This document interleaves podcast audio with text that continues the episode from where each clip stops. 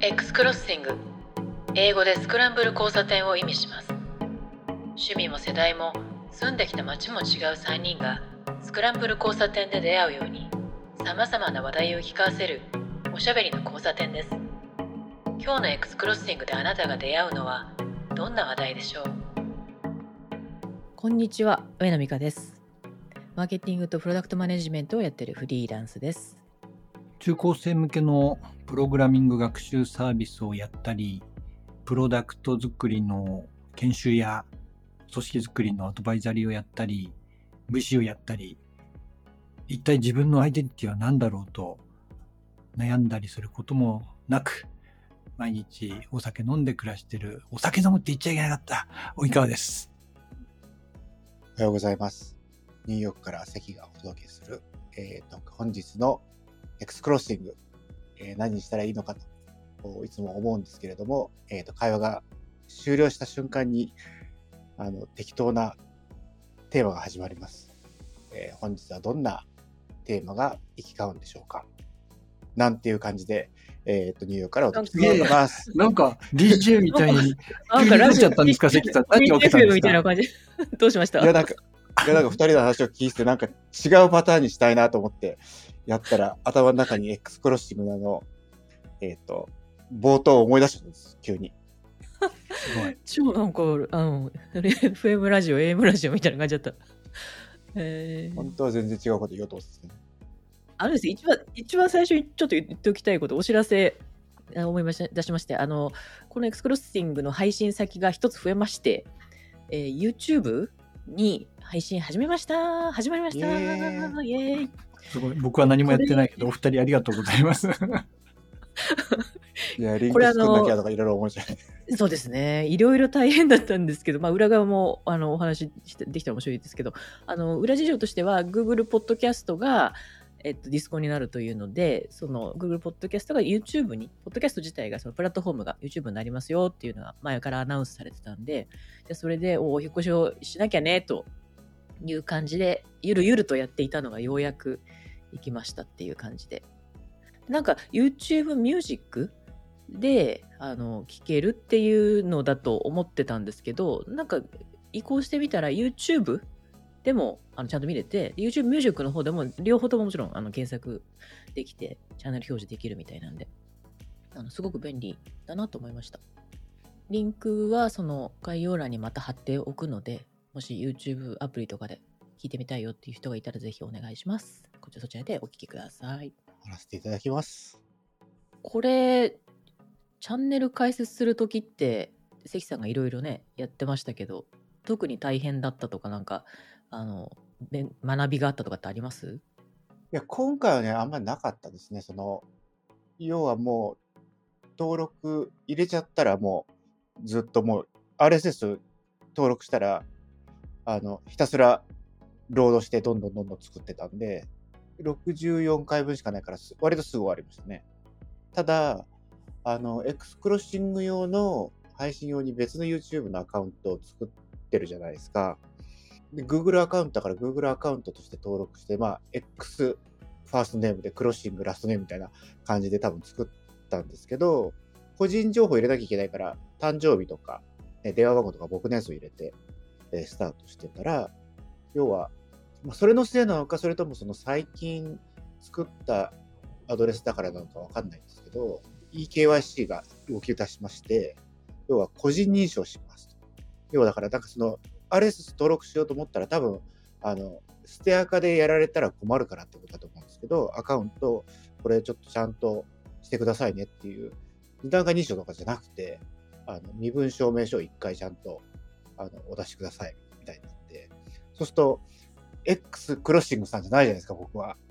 だから、身分証明書と名前が違うから、まず、あの、個人情報全部、あの、自分の名前に書き換えて、ニックネームを X クロッシングにして、で、やっとそこで免許証を出してって感じでやったら、免許証から、えっ、ー、と、アカウントが承認されるまでは、24あ、36、48時間と72時間の間ぐらい。だから、2、3日ぐらいで、えっ、ー、と、一応認証されて、で、OK になったら、えっ、ー、と、もう RSS 登録しますって言ったら、あのすぐ登録できたっていう感じだったんですけど、アカウント登録までが大変なんですね。そうそうそう本人本人認証と結びつけるとこね。まあ、やっぱりね、怪しげなものを出せちゃうじゃないですか。あの、スタジオだとね、YouTube スタジオだと。リスクが高いような時には、アカウントのオーセンティシティがなんかある程度以上高くないとできないとか、なんかそういう多分設定がしてあるんじゃないのかなっていうふうにちょっと見てて思いましたけど。個人の名前でアカウント作って個人の名前でチャンネル作るよっていうのはすごくそのままやればいいと思うんで楽ですけどこう複数人でやってるとかね。仮想っていうかバーチャルなこう団体でやるとか。っていうふうになると今のプロセスにきっとなるんでしょうね。登録するまで誰かがあのまずイニシアチブを持ってやるっていう登録するっていう感じなのかな。いやだからよくほら子供用に YouTube のアカウント作っても 10, 2歳以下の場合とかってアカウント作れないから、みたいなやつあるじゃないですか。だからそういうのも多分いろいろ同じような問題になるんだと思うんですけど、要するに子供のアカウントでやっても年齢制限で通らないから、企業親の名前で作ってみたいな。それと同じですよね。これもあのバーチャルな団体のユニットのやつなんだけど、やっぱり誰かが一人自分の ID 使って登録しなきゃいけないっていう。そこはなんかやっぱりそういうありにはならないですよね。その共同アカウントみたいなやつは作作れないっていう形ですね。個人的に YouTube でそのラジオとか音源だけ聞くっていうのはすごいよくやるので YouTube に載せられるっていうのは本当に個人的に大もうウェルカムすごくやったと思うんですけどあの、まあ、まずコメント入れられるとかねあのライクつけられるとかそういうのももちろんあるしあとプレイリスト作れるの結構大きくて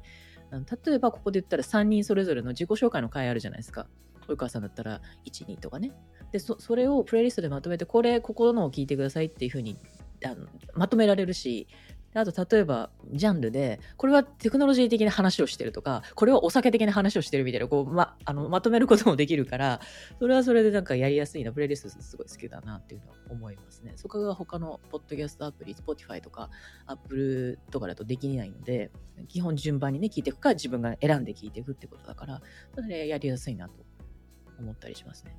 でも一方動画サイトだから多くの面積はあの動画のねあの表示エリアが占有してるわけじゃないですか。だそこにずっとあのカバーアートが表示されてるからなんなんかそこに、えー今話してるトピックの何かを表示できたらなーなんていうのをちょっと試し聞き聞いた聞いた時に衝動には駆られましたけどね。あと、今って YouTube のアプリって無料だとあのバックグラウンドで再生できるんでしたっけ？ちょっと僕最近あの無料はできないです。うん、できないですよ。だからこれ、バックグラウンド聞けないですよね。それとかもね、ちょっと、もしかしたら。これあれですね、今の美香さんの話聞いてて思ったのが、YouTube ってやっぱりコミュニティ思考みたいなもの、かつその配信者がそのコミュニティをリードするみたいな形を持ててると思うんですよね。だからまあ動画の時にさっき言ったみたいにコメント機能は充実しているし、かつそのプレイリストだとかっていうのでしっかりとあの動線を作ってあげるっていうのが、その配信者主体でできるようになってるわけじゃないですか。考えてみるとなんで他のその Spotify にしても何にしても音声を扱ってるところはそういうのがないのかなと思いましたね。ポッドキャストに限らず、例えばアーティストが自らの楽曲を Spotify に許可して載せてるっていうのがあって、まあ、単に乗っかってるだけじゃないですか。で、あとはもうその Spotify なら Spotify、もしくは Spotify のユーザーが作ったプレイリストが勝手に存在してるだけの存在で、検索しないとそこにたどり着かないわけですよね。でもアーティストチャンネルがあり、で、そこに自ら Spotify ではこれをフィーチャーしたいとか、この順番で聞いてほしいとかっていうのがコントロールできるようにするっていうのがあっても良さそうなのに、ないですよね。面白いなと思いましたね、話聞いて。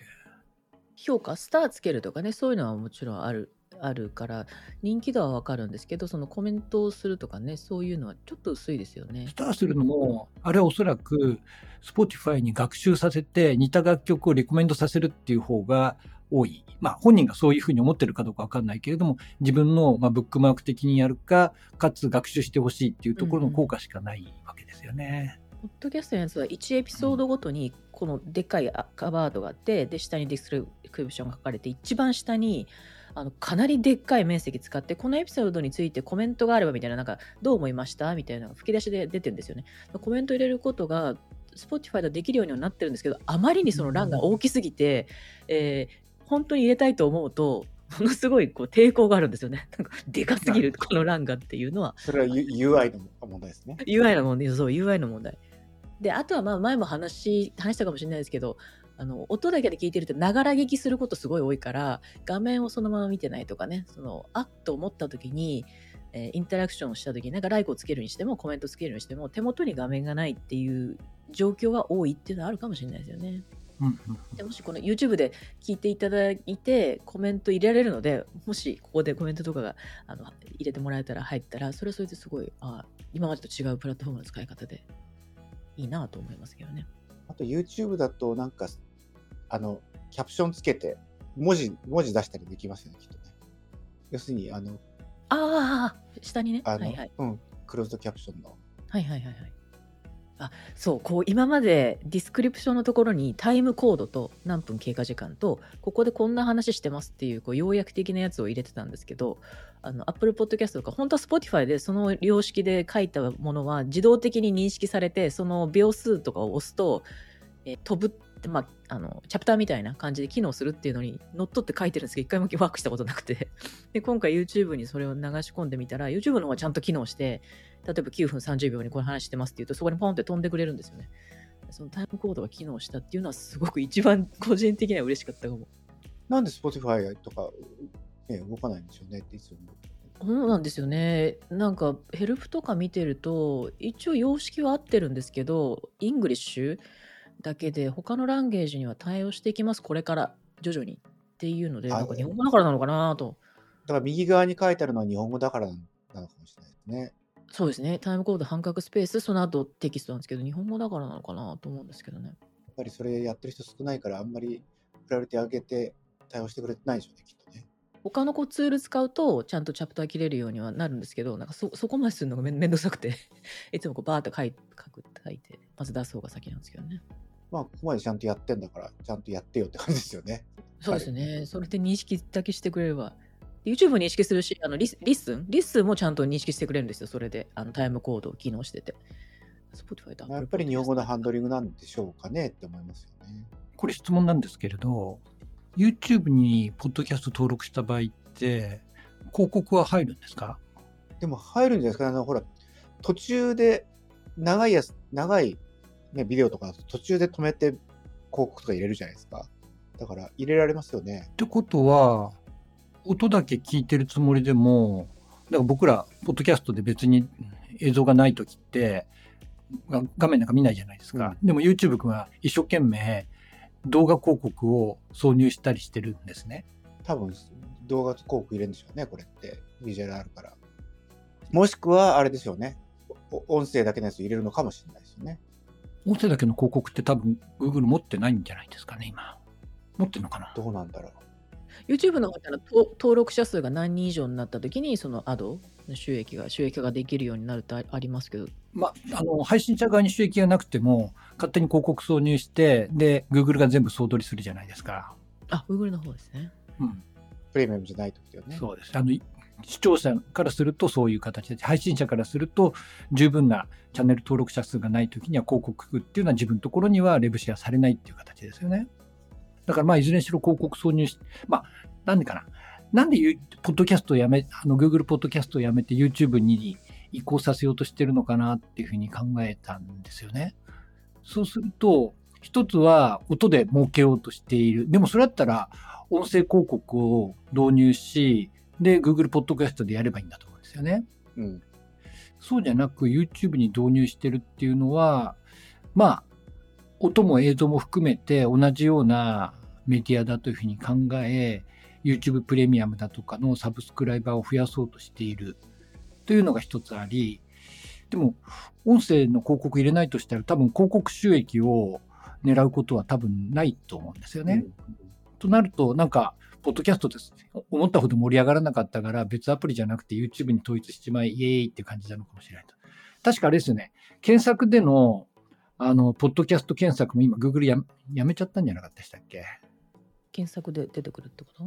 ん。ちょっと、裏を取らないといい加減なこと言えないけれど。でもまあこれでね、その広告インベントリはすごい増えますよね。広告インベントリかつメディアインベントリ広告用の。え、でも、でもこれ多分ね、ポッドキャストに映像の広告入れないんじゃないかな。広告主として、まあいろんな形で課金されるわけですよ。うん。で、音声しかなくて、人々が画面を見ていない可能性があるところに、自社の広告貼られてたら、それ、あんまり嬉しくないですよね。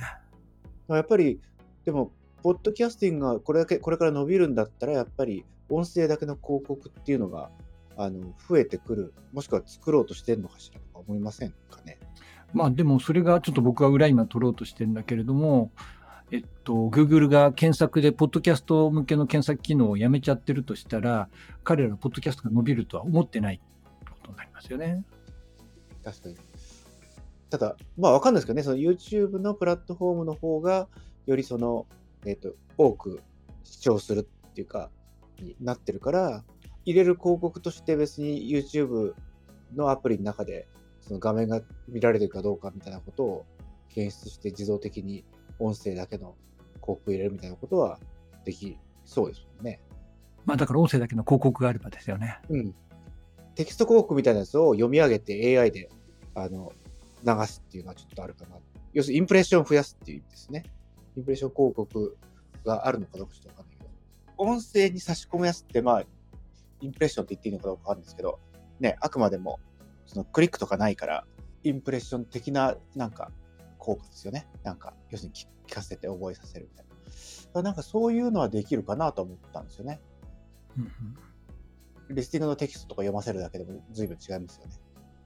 とか思ったり、そういうのやっていいですかって聞いて、許諾取ってれば。ちょっと前によ見てた記事なんですけど、あの、マーケティングブリューっていう、あの、いろんなね、ニュースを統合して毎朝送ってくれるやつがあって、あれで、ポッドキャストのそのアドが、スローでは、スローにはなったけど、すごい伸び伸びている分野で、今20何、20 2022? 20数パーセントの伸びで、で、ちょっと去年は、それの伸びがスローにはなったけれども、えー約に2ビリオンだから2000億とかっていう記事が出てて、で、その、あの、他の論調の中でも、あの、ポッド、これ日本じゃなくてアメリカとかね、のポッドキャストが音声がすごく伸びていて、企業がどういうふうにこれを使うべきか、ブランディングに使うべきか、みたいな記事は結構出ていたのを今思い出しました。なんだけど、その、そうですね、プラットフォームを移動する真意というか目的、目的は Google のわかんないけど、日本でも最近自分たちがポッドキャスト始めたのもあるんですけどあのこんなにやってる人多いんだっていうのは目の当たりにするようになったしあと日本よりも英語圏の方がながら聞きというか運転しながら聞くとか音で聞くっていうのはめちゃくちゃ多いんだろうなというのはじじわじわ感じるところではありますよね。あ確かに見ないですねこういう検索。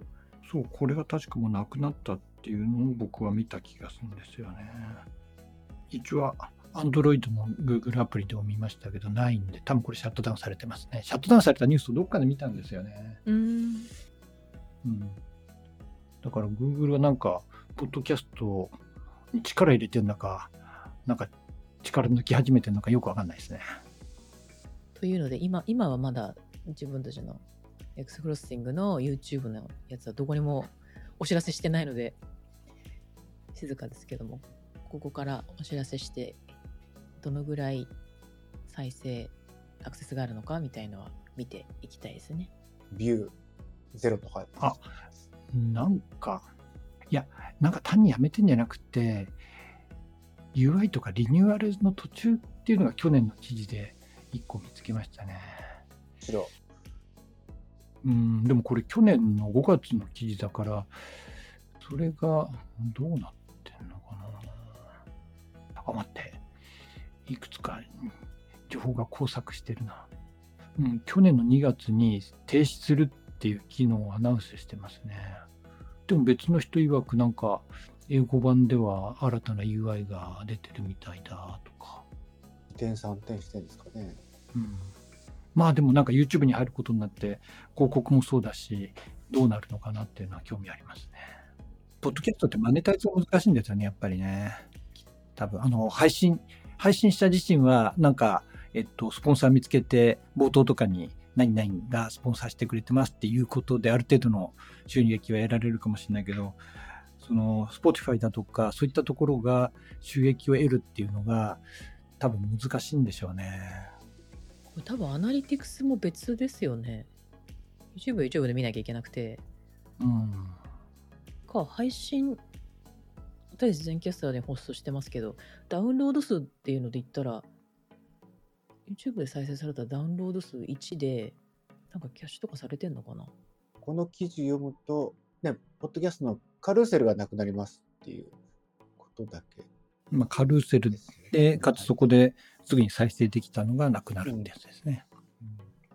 確かにこういうのを見てると、YouTube に移行するための準備なのかなとか思いますよね、逆にね。後から思うと。まあ、なんか、いろいろ実験中なのかもしれないですね。けん検討中、実験中。うんまだまだ、これっていうマネタイズの方法も、あんまり誰も見つけてないっぽいですしね。それ、配信者側が？それともプラットフォーム側が？両方ともですよね。まあ、特にプラットフォームじゃないですかね。コストばっかりかかるみたいなふうに思われているのかなとも思わ思わなくもないですよね。っていうほどリソース食わないですけどね、はっきりね。私たちが使ってるこの全キャスターも新しい機能がバンバン出てはくるんですけど大体出てくる機能ってそのアドに関するとことか配信者が自動的に AI 使ってねこう切り抜きの予告作れるとかそっちの方ばっかなんですよ。ここにそうビジネス化とかマネタイズの方に重心があるっていうか考えてるのは伝わってくるんですけどでも例えばあの配信する時の UI の画面が今いけてないとかあのアナリティクスっていうのをもっと充実させてほしいとかいろいろ配信者側としては思うんですけどその部分じゃなくて、えーアドプログラムがこうできたアンバサダープログラムができてるんだ。これ、えっと、このツールを使ってみて。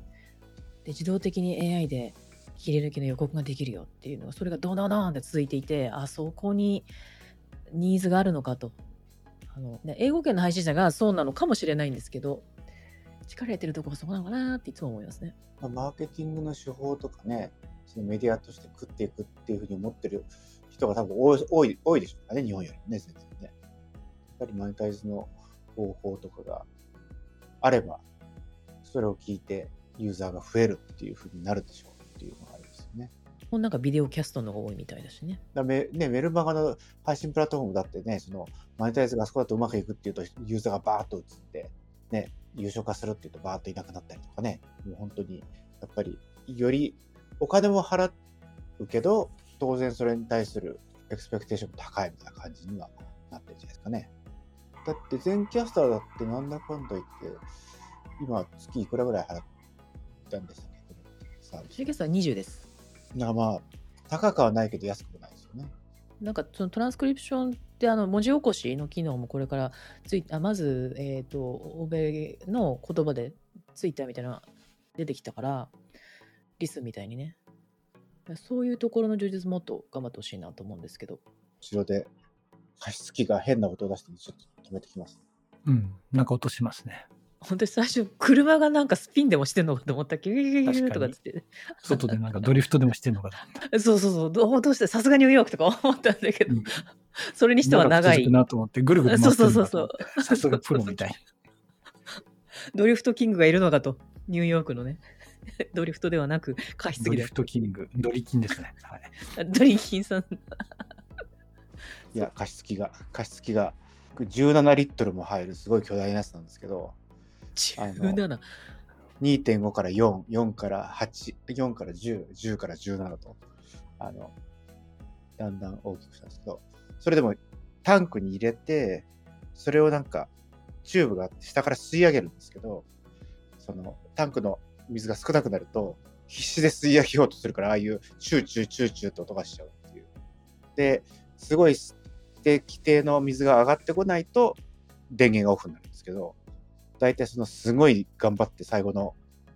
2、3分ああいうふうにすごい音するんですよ。夜中寝てる時とかに入れ忘れて使って水が足りなくなると夜中にすっごいも